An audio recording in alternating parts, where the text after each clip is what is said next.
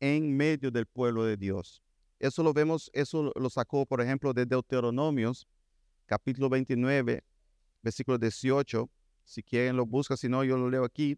Dice, asegúrense de que ningún hombre, ni mujer, ni clan, ni tribu entre ustedes aparte hoy su corazón del Señor nuestro Dios para ir a adorar a los dioses de esas naciones. Tengan cuidado de que ninguno de ustedes sean como una raíz venenosa y amarga. Entonces aquí el escritor de Hebreos está básicamente haciendo referencia a esta parte de Deuteronomio, donde habla de raíz de amargura en el pueblo de Dios, que es, que significa salir, dar la vuelta, a volverse al mundo, al paganismo, hacer cosas a que hacía antes y entonces por esto contaminar a otras personas. Entonces aquí él está hablando de amenaza interna. En medio del pueblo pueden haber amenazas internas, personas que vuelven otra vez al mundo y quieren llevar con ellas a muchos. Y hoy en día, hermanos, vemos mucho de eso también que está pasando. Y también personas tal vez que cambian la fe, la hacen de la fe cristiana como les place, como les lo quieren, y quieren llevar a muchos otros con él o con ella en, el rumbo que, que tienen ahora de una nueva fe cristiana. La nueva fe cristiana no existe, es la misma. Por los siglos de los siglos es el mismo Dios, la misma fe, la misma Biblia, no cambia. Amén. Alabado sea el nombre del Señor. La gente a veces quiere modernizar la Biblia. Vamos a modernizar la Biblia. Vamos a ver si podemos sacar cosas o cambiarla o poner alguna raíz de amargura en medio del pueblo de Dios. No. No dejémonos ser engañados por ninguna de esas cosas. Amén. Es raíz de amargura y sacan a muchos de, del camino. Y entonces el versículo 16 y 17 trae un ejemplo de, así de Esaú.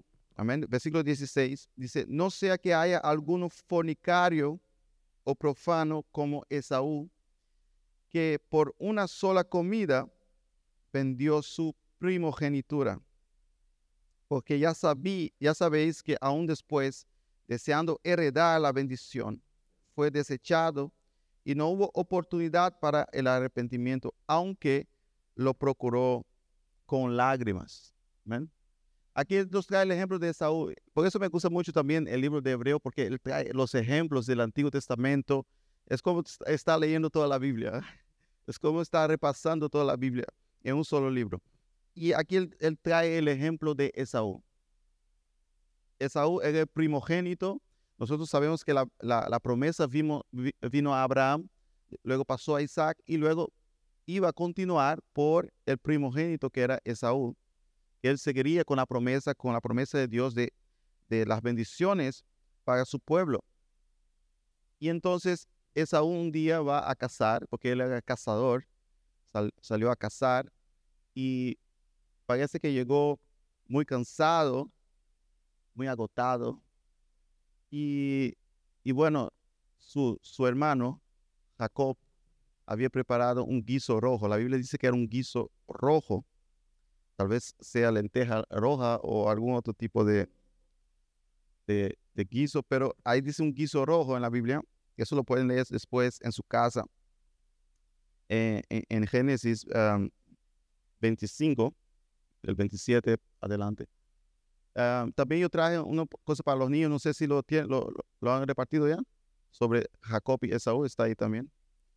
Bueno, entonces él llegó cansado y su hermano está con, la comida y lista y él tenía mucha hambre. Y el hermano dijo, Jacob dijo, Esaú, ¿sabes qué? No, Esaú le dijo a Jacob, yo tengo mucha hambre, dame de este guiso, right? Y, y Jacob dijo, pues huele rico, ¿no? Y dijo, sí, sí, yo tengo mucha hambre, dámelo. Y sí, eso está muy sabroso, es que pasé mucho tiempo haciéndolo, lo hice con cariño y tal. Bueno, Jacob era muy sabio, ¿no? Él no dijo esas palabras, pero son mis añadiduras ahí. Pero entonces Jacob dijo, lo que sí él dijo fue, oye, si tú lo quieres, yo te lo doy, pero dame tu derecho de primogenitud. ¿ya? Dámelo y te doy la comida. Y, y Esaú dijo, ¿de qué me sirve este derecho? Si ahora estoy con hambre y si luego me muero de hambre, ¿ah? ¿de qué me va a servir este derecho? Esaú sabía muy bien que él no iba a morir de hambre, ¿ah? él no iba a morir de hambre, pero él no tenía, no, no había dado el valor a este derecho que tenía. No había dado el valor a la promesa de Dios en su vida. No había dado el valor suficiente y estaba dispuesto a cambiarlo por apenas un plato de comida. Y aquí es, es, es eh, el aviso que el escritor habla a nosotros como cristianos ahora. Oye, cuidado que no tengas el valor bien puesto en lo que tienes. Cuidado que no tengas el valor en la salvación. Cuidado que no hayas puesto el valor correcto en la salvación, que puedas cambiarla por, las cosas de este mundo. Y él dice aquí, eh, lo que hemos leído aquí, el versículo 16, no sea que haya algún fornicario o profano como Esaú. Aquí cuando habla de fornicario, aunque la Biblia condena y habla muchas veces sobre la fornicación, aquí no está realmente hablando de la fornicación en sí, sino de eh, la Biblia también habla de fornicación como ir a adorar a otros dioses. Y aquí está hablando de esto, ¿no? De lo que ya hemos visto en el contexto, de personas que abandonan la fe para ir a seguir a otros dioses, al sistema de este mundo. ¿ah? Abandonan su Dios y van con el mundo. Aquí Esaúl estaba dispuesto a negar, a dejar todo por un plato de comida, una gratificación instantánea. Hermanos, muchas veces muchos cristianos cambian, cambian la promesa de Dios en su vida, cambian la salvación por gratificación instantáneas, ¿no? Voy a hacer, voy a recibir algo ahora, pues lo, cambio, dejo lo que es la promesa de Dios a un lado por lo que voy a obtener ahora. Y esto fue el error mortal de Esaúl, porque él dice aquí, que, que Esaúl estaba tan, después tan triste porque había perdido, después cuando se dio cuenta de lo que había perdido, él, perdón, él lloró con lágrimas, con arrepentimiento, pero no pudo más obtener lo que a un día tuvo. Y eso es triste, ¿no? Esa es una de las historias más tristes de la Biblia. Alguien que tenía el derecho, podía eh, recibir la bendición y, sus hijos. Tal vez hoy estaríamos hablando de, de los hijos de Saúl, ¿ah? pero no fue así. Nosotros hoy hablamos de los hijos de Jacob, ¿ah? las tribus. Pero él perdió la oportunidad por apenas un plato de comida. Y aparte de esto, lo que él hizo también fue, él se casó con personas, con mujeres que eran del que servía a otros dioses. Entonces ahí empezó una vida de, idolatría porque ellas venían con sus ídolos, ¿no? Y bueno, eso se puso un disparate. Perdió entonces lo que la promesa que tuvo. Y, y Rebeca, la mamá de Esaú, reclamaba diciendo, Estas mujer, esta mujer que tú has conseguido de, de, allá me irrita, me, me, dan, ah, eso es una, una, una suegra que estaba enojada, ¿eh? Con, esas mujeres porque ellas traían sus dioses, etcétera, era cosa muy ah, horrible para una familia que era escogida por Dios, una familia que fue llamada por Dios. Entonces, aquí vemos que Esaú perdió su oportunidad, no tuvo más oportunidades. Y es triste cuando alguien, después de haber conocido a Dios, después de haber experienciado la salvación, porque aquí el escritor está hablando de la salvación, después de haber experienciado la salvación, ahora él o ella abandone y se deje llevar por el sistema de este mundo y tal vez después quiera salir y no pueda más. ¿ah? Porque nadie nos garantiza que va a poder salir. Cuando alguien se mete en el lío de este mundo, muchos quieren salir pero no pueden porque se han enredado y, algunos que han negado su fe han dejado atrás. eh, Y hay hoy en día muchos cristianos que dicen, no, una vez que tú eres salvo, eres salvo para siempre, ¿no? Pero aquí, él está hablando a quién? A cristianos. Está hablando a cristianos y está diciendo a usted, cristianos, oye, ustedes, o eh, pueblo que me está escuchando de todas las generaciones, oye, mire a Esaú que perdió su primogenitud por apenas un plato de comida. O sea que es un aviso también para los que ya están en el cristianismo. Amén. Para los que estamos adentro, tengan cuidado con lo que le ofrece este mundo. Tengan cuidado con los placeres de este mundo porque puedes ser engañado y puedes ser llevado y tal vez no haya más oportunidad de volver.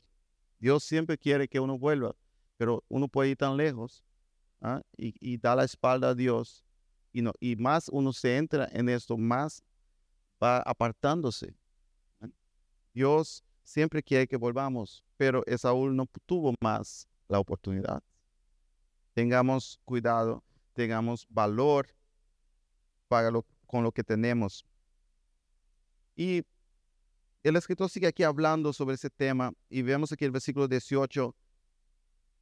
Porque no os habéis acercado al monte que se podía palpar y que ardía en fuego, a la oscuridad, a las tinieblas y a la tempestad, al sonido de la trompeta y a la voz que hablaba, la cual los que la oyeron rogaron que no se les hablase más. Versículo 20, porque po- no podían soportar lo que se ordenaba. Si aún una bestia tocar el monte, será apedreada o pasada con dardo. Y tan terrible era lo que se veía que Moisés dijo, estoy espantado y temblando. Amén. Aquí habla de, la presencia de Dios cuando bajó en el monte Sinaí, cuando Moisés estaba ahí recibiendo la ley.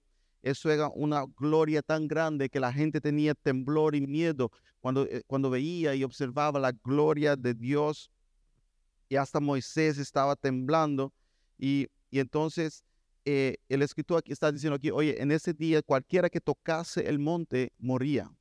Cualquiera que se acercase moría porque la gloria de Dios era, era tan seria. Hermanos, la gloria de Dios es algo serio. Amén. Es, no es algo para jugar. Él está hablando que no jueguen con la presencia de Dios. No jueguen con lo que han recibido de Dios. Y él dice que si en aquel tiempo en el monte Sinaí, vamos a hablar de dos montes hoy, el monte Sinaí y el monte Sión. En el monte Sinaí, la gloria de Dios descendió en la tierra y fue algo tenebroso. Amén. Y cualquiera que tocase este monte moría. Y ahora Él está dándonos un aviso aquí que no podemos jugar porque nosotros ahora nos hemos acercado a otro monte, uno más grande, más poderoso. Versículo 22 dice, sino que habéis acercado al monte, ¿cómo se llama el monte? Sión. Pero no es el Sión que está en Jerusalén aquí, ¿eh? porque muchos, muchos piensan que, uh, bueno, eh, eh, hablan del monte Sión aquí y piensan que es el que está aquí ahora, pero aquí eso ha cambiado, ha, ha habido una transferencia, un cambio. ¿ah? También cuando leemos en Apocalipsis de monte Sión y todo, es, se habla de este monte aquí, de este cambio. ¿Qué es el monte Sión? La ciudad del Dios vivo, o sea, donde Dios habita. Nosotros, eh, en el monte Sinaí, Dios bajó a, visitar al pueblo. En el monte Sión, Dios habita. Ahí es su habitación. Amén. Nosotros nos acercamos ahí a, la ciudad de Dios vivo, Jerusalén, ¿la qué? Celestial.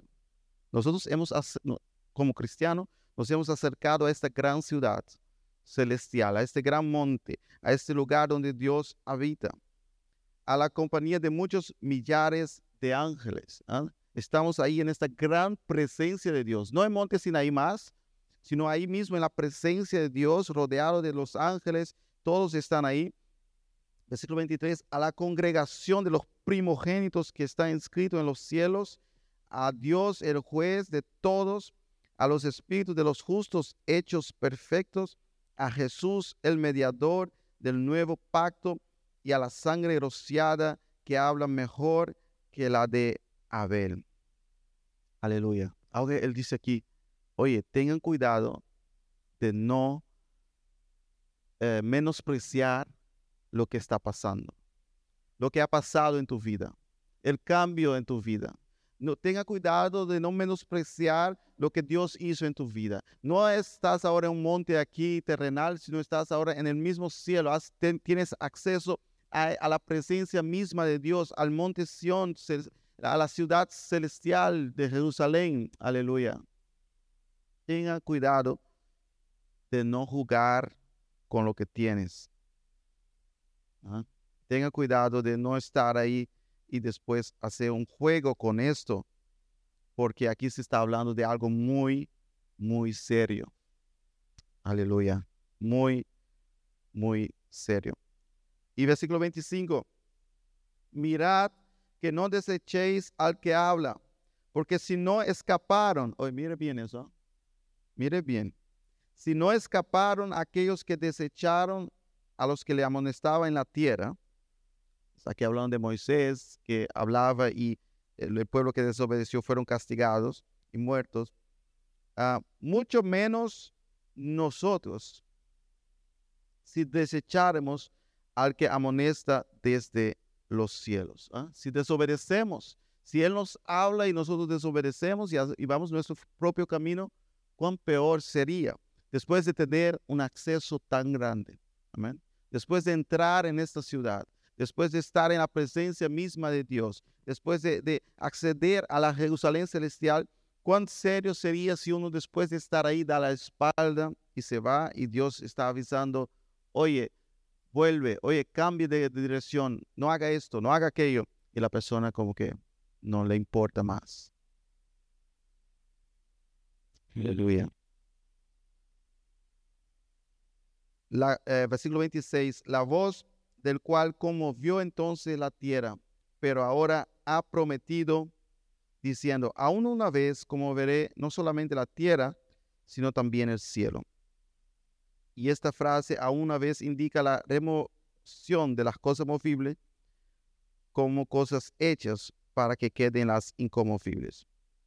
Aleluya. Aquí está hablando de que Dios tembló la tierra en aquel instante, cuando se apareció ahí en el monte Sinaí, pero ahora Dios va a temblar todo, va a temblar los cielos y la tierra, va a hacer todo nuevo. Amén.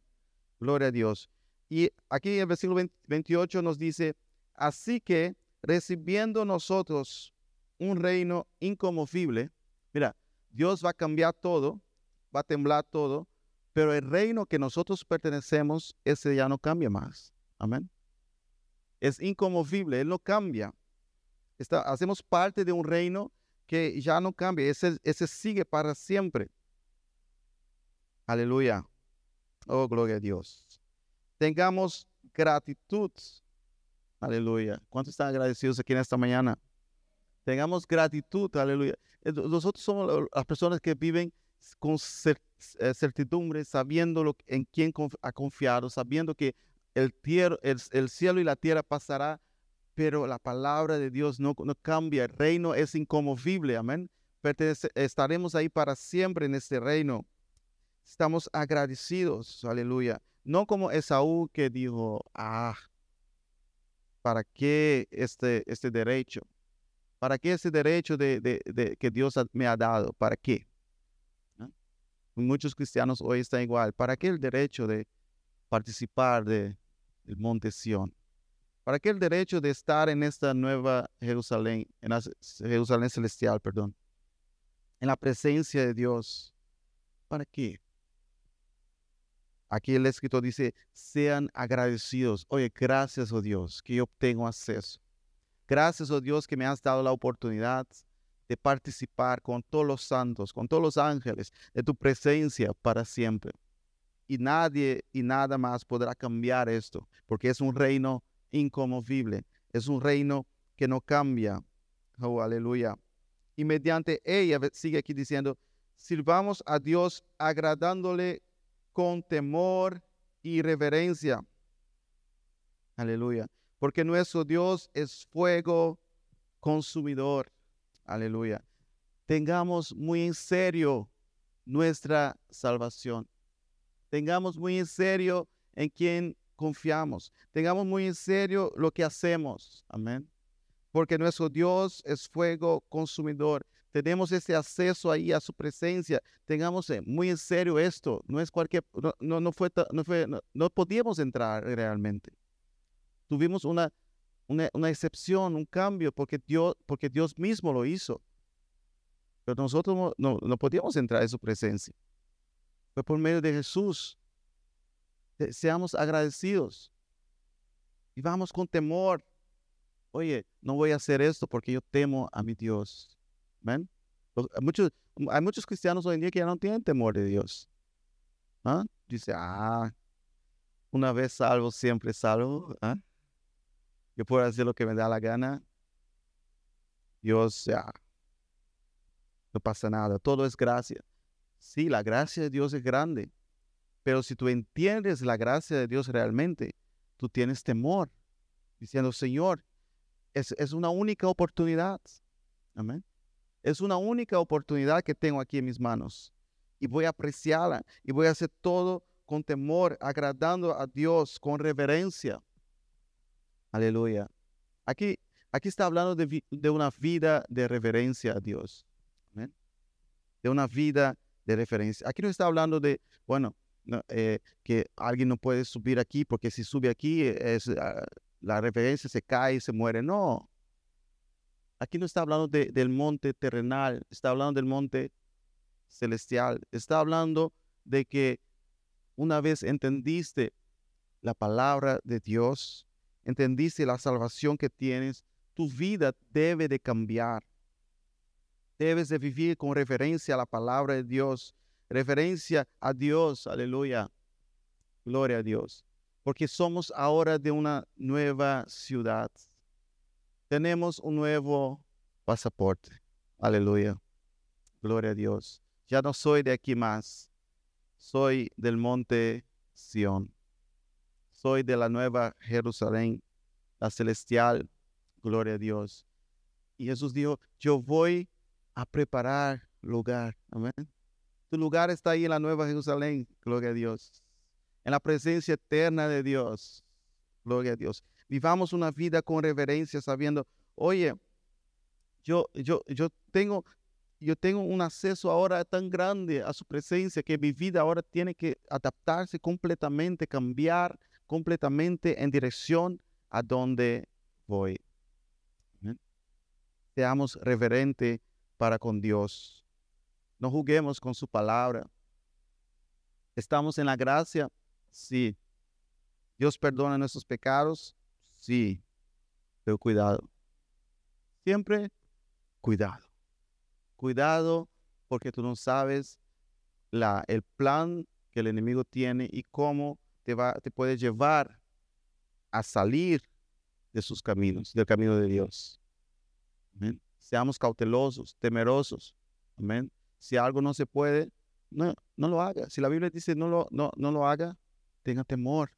Deseemos también a, nuestros niños a tener temor a Dios, a tener, temor cuando ve algo en la televisión que, no agrada a Dios, a tener temor ¿ah?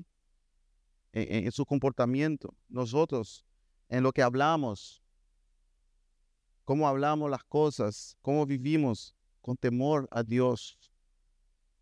Gloria a Dios, porque nuestro Dios es fuego consumidor. Es fuego consumidor. De hecho, cuando Isaías vio la presencia de Dios, él dijo, me morí. Se terminó mi vida, voy a morir porque lo que estoy viendo es demasiado grande. ¿Ah? Y dijo, voy a morir. Moisés, cuando experienció la presencia de Dios, que dice la palabra de Dios aquí, estaba temblando y también eh, pensaría, voy a morir. Todos que ven la gloria de Dios piensan, voy a morir. Eso es demasiado para mí, para un cuerpo como el mío. Aleluya. Y, el escritor está diciendo, ustedes están ahí. Están ahí en la presencia de Dios. Entonces temble. Esté temblando. Amén. Estamos temblando. Oye, estoy en la presencia de Dios. Estoy temblando de, de, no querer mezclarme más con el mundo. Imagina si todos los cristianos estuvieran temblando en la presencia de Dios. No, no habría cristiano más pecando por ahí, ¿eh? No, no estoy temblando, estoy en la presencia de Dios, estoy temblando porque, ay, eso es muy fuerte, eso es muy grande. Yo no puedo contaminarme más con las cosas de este mundo.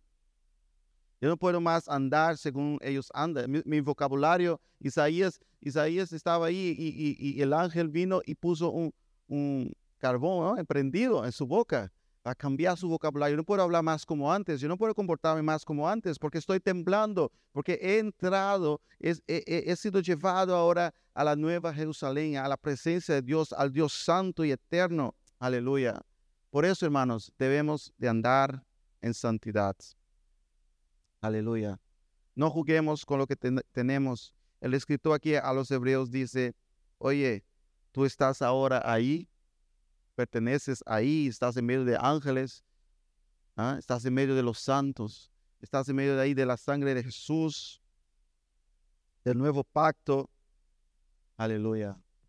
Temble. Diga que está a su lado. Esté temblando. Amén. Esté temblando. Dile, dile fuerte. Esté temblando. No juegue con esto. No juegue con esta única oportunidad que Dios te ha dado. Amén. No juguemos con ella. Aleluya que nuestras vidas sea una vida de temblor, diciendo, no, cuando escuchas sobre el pecado, cuando escuchas, cuando apenas empieza algo como que parece un poco pecado, ya usted dice, no, no, no, no, no, no, excuse me, ya tú empiezas a temblar, ¿no Gloria a Dios, gloria a Dios. De hecho, hermanos, cada vez se está poniendo peor el, sistema de este mundo. Ellos quieren implementar y poner que el pecado entre a tu casa, que el pecado entre eh, en tu vida. Y tenemos que andar con ese temblor. Más ellos invierten en, en, en, en influenciar a, a nosotros o a la sociedad y poner su sistema, más nosotros tenemos que estar temblando. Aleluya. Tenemos libertad en Cristo, sí, podemos hacer mucho, sí, pero eh, entendamos que estamos en la presencia de Dios vivo. Gloria a Dios. Oye, si algo te estorba, quítalo. Temblando, digo, oye, perdóname, es que estoy temblando aquí, es que escuché unas palabras ahí feas y me empecé a temblar. Tengo que ir a casa. No puedo estar más con ustedes ahora. ¿Ah? Eso es referencia. Eso es temor a Dios. Amén. Estás viendo algo en la tele y de repente aparece una escena y, tú tienes que empezar a temblar. Amén. Hay cristianos que aparecen cosas feas en, en una película. La película está bien, ¿no? La película va bien, está perfecta, todo va bien y está ahí todo muy hispanans, ¿no? Muy, ¿cómo se dice español? Hispanans. muy bueno, ¿no? Y tal. Y, ellos saben, ellos saben, ellos saben, tenemos que hacer así y también tenemos que poner algo para motivar a la gente al pecado, porque Satanás está detrás de todo, ¿no? Y tú, eh, muchas veces tú estás ahí viendo y todo está bien. Ah, es una película sana. Y cuando empieza a ponerse bueno, aparece una escena. ¿ah? A veces pone escenas eh, sexual, a veces eh, escenas de, eh, homosexualismo y todo eso. Y yo he visto personas que como que lo pasan por alto, como que sigue, mira, ah, no, eso es solo un pedacito de la película. Mentira del diablo.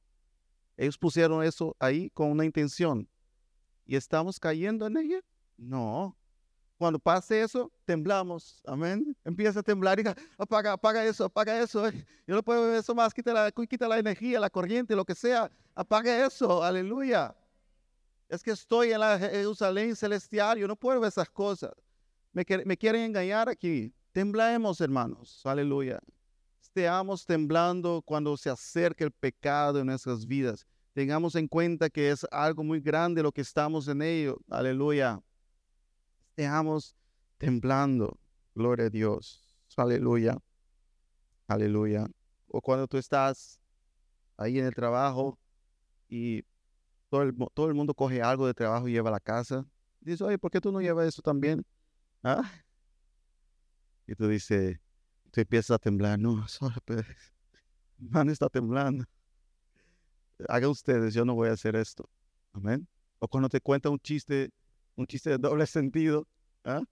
ahí en medio de los amigos, y estás hablando, comiendo normal, hablando de las noticias, hablando de no sé qué, y de repente uno viene con un chiste de doble sentido y tú empiezas a temblar. Amén. No, no vayas a reír con ellos. No te pongas a reír. Y eso cuenta para mí también. No nos pongamos a reír con, con, ese tipo de cosas. Porque nuestro reino es inconmovible. Nosotros somos de la Nueva Jerusalén y cuando empiezan esas cosas a acercar, acercar a nosotros, porque si reímos la primera vez, ellos dicen, ah, ok, me, le gustó. Right? Le gustó. Siguen y siguen. Y luego cuando ya estás, están lejos, ya tú no puedes decir, no, no pare. Pero si los otros tú te reías, no? ¿Qué, ¿Qué ha pasado? ¿No? No, temblemos. Amén. Estemos siempre temblando cuando se trata de las cosas de este mundo, el pecado, lo que el enemigo traiga, estemos con temor, sabiendo que nuestro Dios es fuego consumidor, que estamos en su presencia, no, no, no, no teníamos ningún derecho de estar ahí, es por gracia y es pura santidad y Él requiere de nosotros santidad y no vamos a jugar con lo que Él nos ha dado. Aleluya. Alabado sea el nombre del Señor. Ah, pero no pasa nada. Solo una vez solo una vez. Hermano, Esaú negó su primogenitud una vez y no tuvo más oportunidad. Y tú puedes decir, sí, pero en la gracia siempre hay oportunidad. Sí, pero tú no sabes cuándo es tu último día, o tú no sabes lo que esta una vez va a hacer en tu vida que pueda cambiar tu corazón y tú mismo empieces a rechazar la gracia. Esaú no dio ninguna importancia a lo que tenía. No seamos como él. Aquí dice que él lloró arrepentido. Él se arrepintió de lo que había hecho. Con lágrimas. Pero ya era muy tarde. Ya era muy tarde. Y hay muchos que lloran con lágrimas. Están allá en el mundo, estuvieron adentro, están afuera lloran con lágrimas, pero no consiguen salir más, se han enredado y ellos mismos quieren salir, pero no quieren salir. Están ahí metidos y lloran y muchas veces tal vez quieran volver, pero no consiguen. ¿Por qué? Porque no le han dado la importancia realmente a lo que es. No han puesto la importancia que merece el reino de Dios. Nosotros somos de un reino inconmovible, que permanece para siempre. Caminemos, vivamos una vida temblando cuando se trate del pecado, de todo lo que nos quiera apartar del camino de Dios. Y tal vez no sea pecado, tal vez, tal vez sea falsas doctrinas. Cuando alguien empieza a hablar cosas que tú dices, eso no, no, es, no es como la Biblia, también temblando. Amén. Gloria a Dios. Estemos siempre alerta, temblando, porque la presencia de Dios es algo muy fuerte y solo es, es posible por medio de la sangre de Jesús.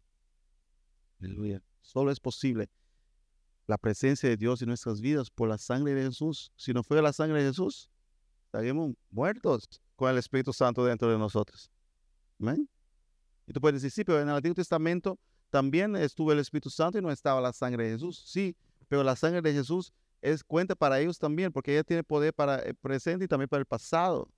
Porque la palabra de Dios dice que él ya estaba estipulado antes de la fundación del mundo. Todo es por la sangre de Jesús. Si, si no fuera por la sangre de Jesús, la presencia del Espíritu Santo en nosotros, nos destruiríamos. Y eso nos debe dar temblor. Aleluya. Gloria a Dios. Ponamos de pie en esta mañana. Amén. Aleluya. ¿Cuántos están agradecidos hoy que tienen la presencia del Espíritu Santo? Que el Espíritu Santo vive en su vida. Aleluya. No merecíamos, no teníamos la capacidad de recibirlo. Estaríamos muertos, estaríamos destruidos con su presencia en nosotros. Pero la, la sangre de Jesús nos ha purificado, nos ha lavado, nos ha hecho ciudadanos de la nueva Jerusalén celestial, el monte Sión, por lo cual